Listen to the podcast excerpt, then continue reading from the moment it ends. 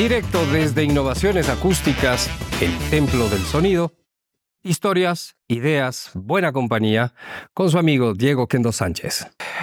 En un episodio anterior comentaba que las tecnologías contemporáneas actuales sirven para comunicarnos más rápido y todo lo que ustedes saben, pero yo siempre me he preguntado, ¿para qué más?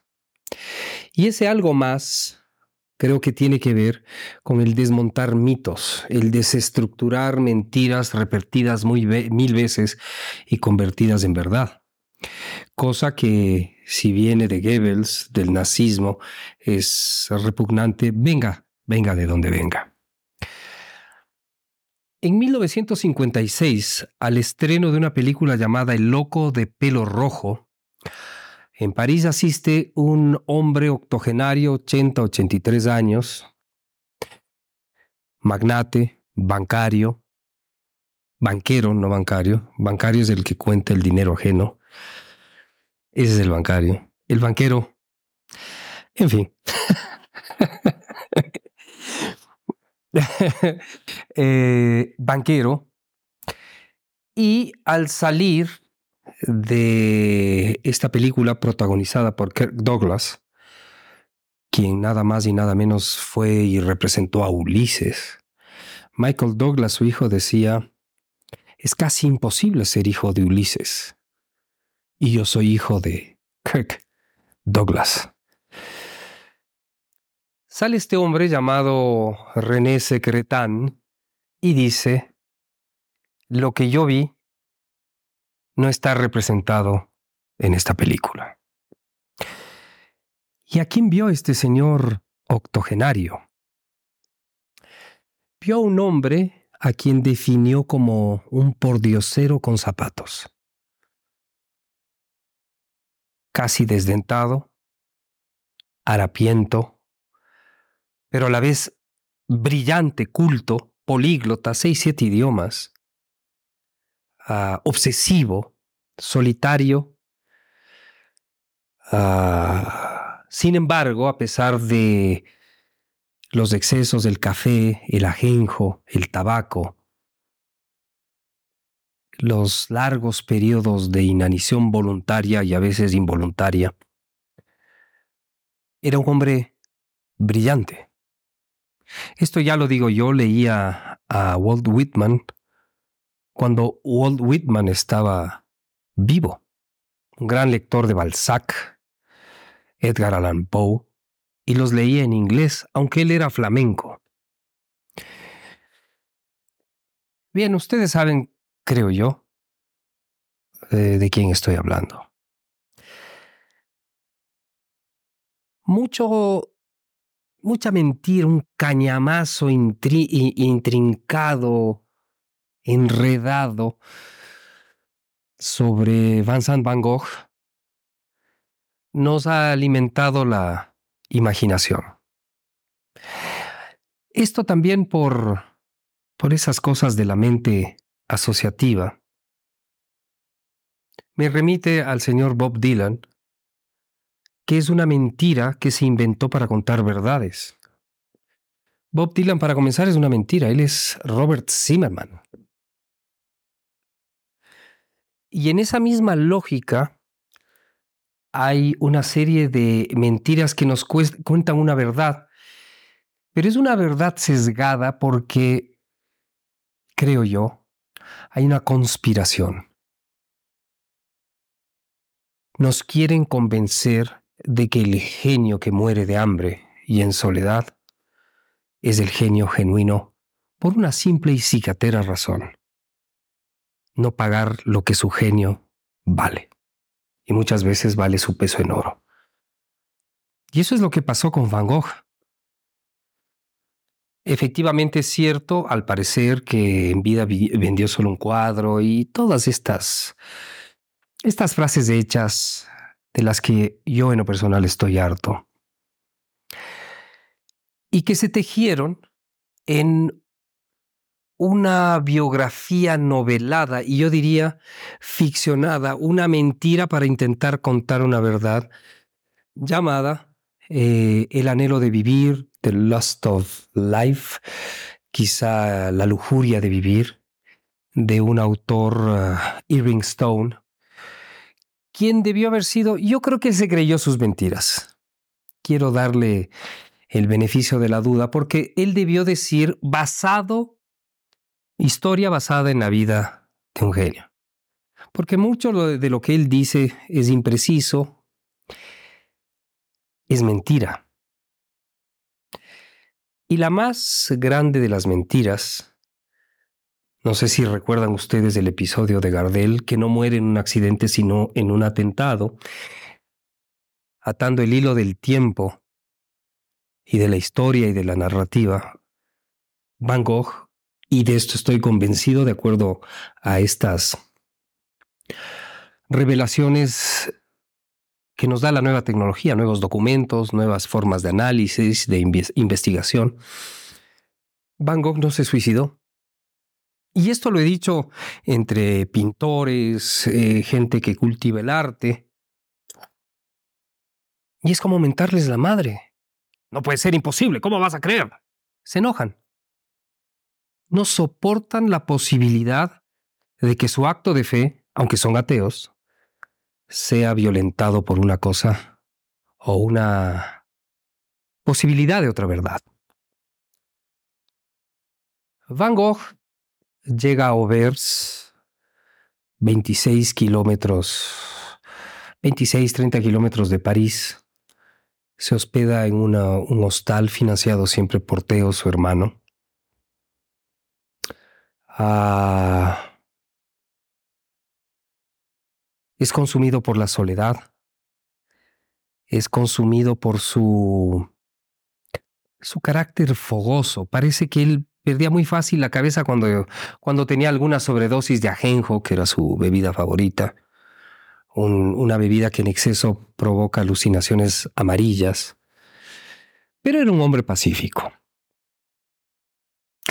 Y esto que voy a comentar en este momento es una inferencia mía, puede ser una absoluta y absurda hipótesis, pero está basada en un hecho real. Él en su búsqueda de sí mismo, por un lado empieza a trabajar en las galerías Gaupil en Londres como vendedor de arte. Fracasa. Luego se enamora de una prima. Él era hijo de un eh, predicador y dentro de la lógica del predicador, eso era incestuoso, pecaminoso y fue condenado. Y como otra posibilidad, él intenta ser un, predicador, un pastor protestante, y va a las minas de, del Borinage en el Brabant, en Bélgica, Países Bajos. Bueno, Bélgica casi es mala palabra actualmente, pero no por culpa de Bélgica, es un país maravilloso. Y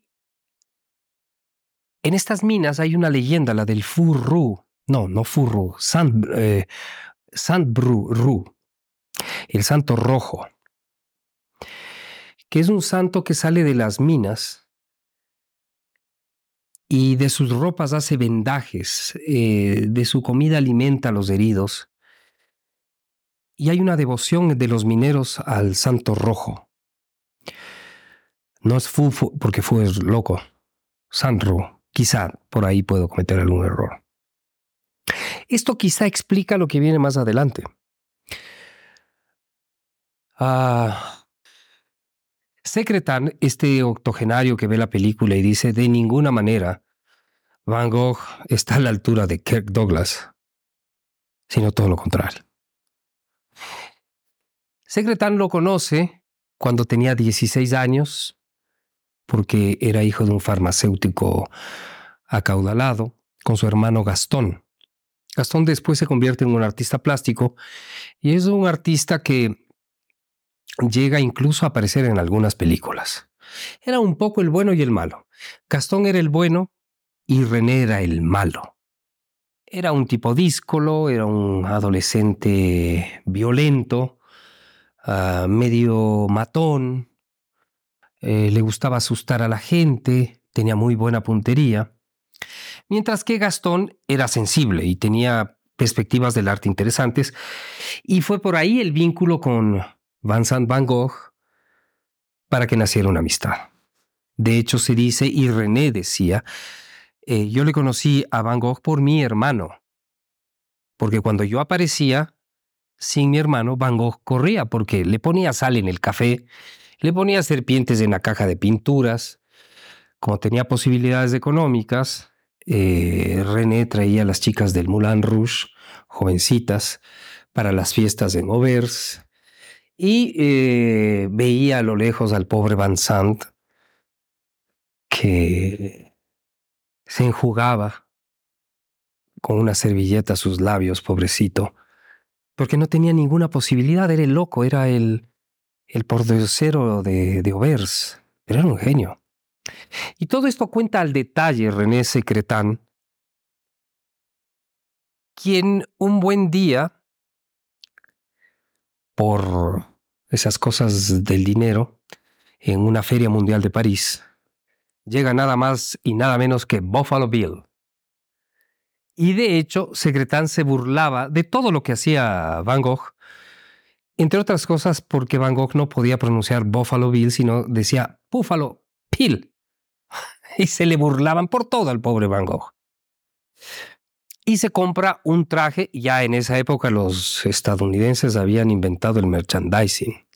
Se compra un disfraz de Buffalo Bill, con sus cartucheras, con su chaleco, con sus perneras, no sé si se dice si eso es correcto, las perneras de piel, pero le faltaba algo, una pistola de verdad, que la consigue con el casero de Van Gogh.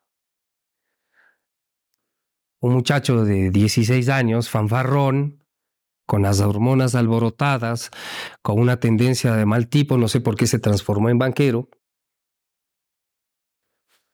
No todos los banqueros son malos tipos. no todos. Eh, no, no, nada de correano por aquí, no, no. Y eh, por congraciarse con Secretán, accede a vender o prestar una pistola que a veces disparaba y otras veces no. La peor de las pistolas, la más peligrosa del mundo. La que funciona a veces y la que dispara en otras. Y así completa su disfraz de Buffalo Bill o de Buffalo Bill, como decía Van Gogh, el, muchacho secretán. Entonces, cuando no se divertía con las chicas traídas del Moulin Rouge, se divertía cazando ardillas, eh, liebres, conejos, peces, con sus botas de cuero y por supuesto atormentando al pobre Van Gogh. Gastón, como decía, era un artista y se conectaba muy bien en diálogos con Van Gogh, quien hablaba y escribía en griego, latín, francés, alemán, flamenco, inglés. Él leía a Walt Whitman en inglés, a Edgar Allan Poe en inglés. Leía los clásicos en latín, en griego. No era cualquiera. Y algo que, que creo que debemos subrayar es que Van Gogh amaba a la vida, pero la vida no amó a Van Gogh. Pocas alegrías, por no decir ninguna, tuvo el pequeño el joven y el genio Van Gogh. Era compulsivo, obsesivo. Le acusaban como a, Mozart demasiadas notas en tus sinfonías, a él le, le acusaban demasiada pintura en tus obras. Y él no podía matizarse, era, era compulsivo. Estaba en otra frecuencia. Así que esto agudizaba su soledad, pulía su, su genio y a la vez era el hazme reír del pueblo. No sé si un buen día o un mal día, eso depende, porque Van Gogh solía decir que eh, algo así como, no soy muy aficionado a la vida, pero no me la quitaría. Esto es muy importante. Sí, la vida no ha sido erótica, generosa conmigo, pero bailo con ella. Van Gogh sale después del almuerzo con su caja de pinturas a pintar y como hacia la cena, si es tarde noche, regresa al hostal malherido.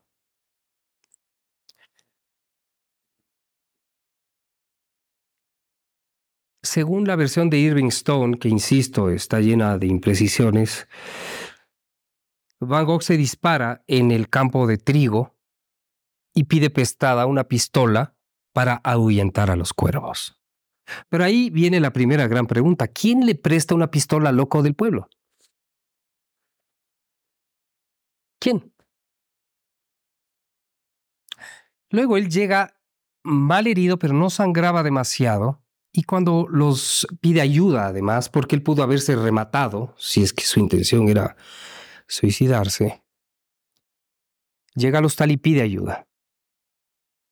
Pide ayuda y eh, alguien le pregunta, ¿usted se intentó suicidar? Y él responde, eso creo.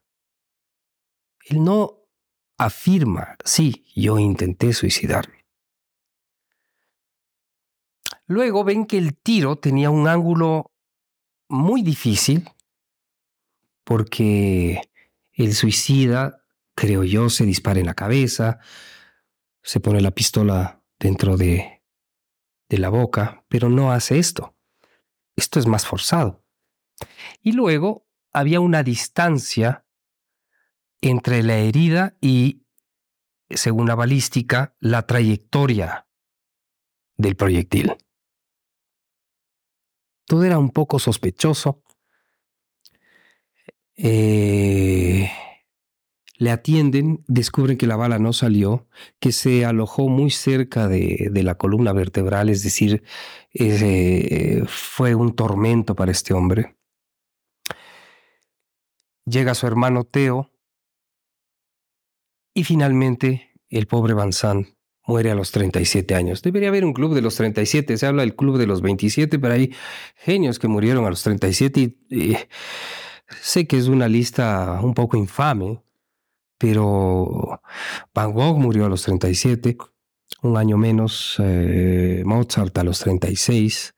Es como una edad maldita, 36, 37 años. Pasa el tiempo, se hacen las averiguaciones y hay voces que dicen, ¿por qué no cuentan la verdad? ¿Por qué se esfuerzan por decir que él estuvo en el campo de trigo, cuando estuvo por acá. Y ahí viene el punto.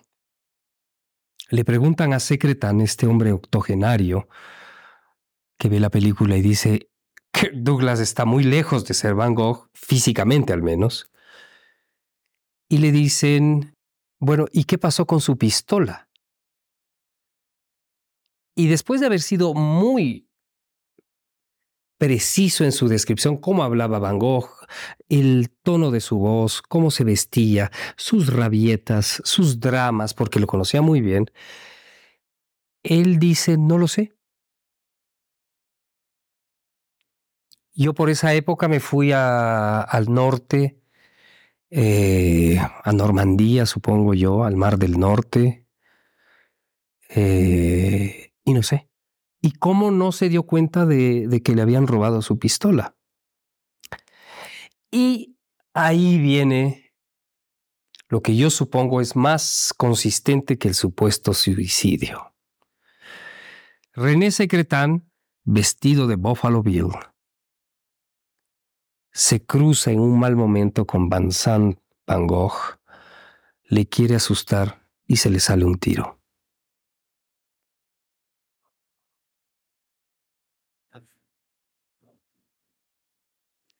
Y lo que se supone que es un suicidio, en realidad, y yo creo todo lo que documenta esta hipótesis, es un asesinato involuntario. Vincent Van Gogh muere a los tres días. Su hermano Teo alcanza a llegar. Y lo dramático para despedirse de él, Van Gogh nunca revela un intento de suicidio porque él era un santo. Era el santo rojo. Que si bien no amaba demasiado, eh, amaba la vida y la vida no le amó, si alguien le hacía el favor de matar, él lo aceptaba y además era capaz, en su condición de santo, de encubrir a su asesino. Y eso es lo que parece que sucedió. Van Gogh, creo yo, y ustedes amigos tendrán la posibilidad de investigar, no se suicidó, lo mataron.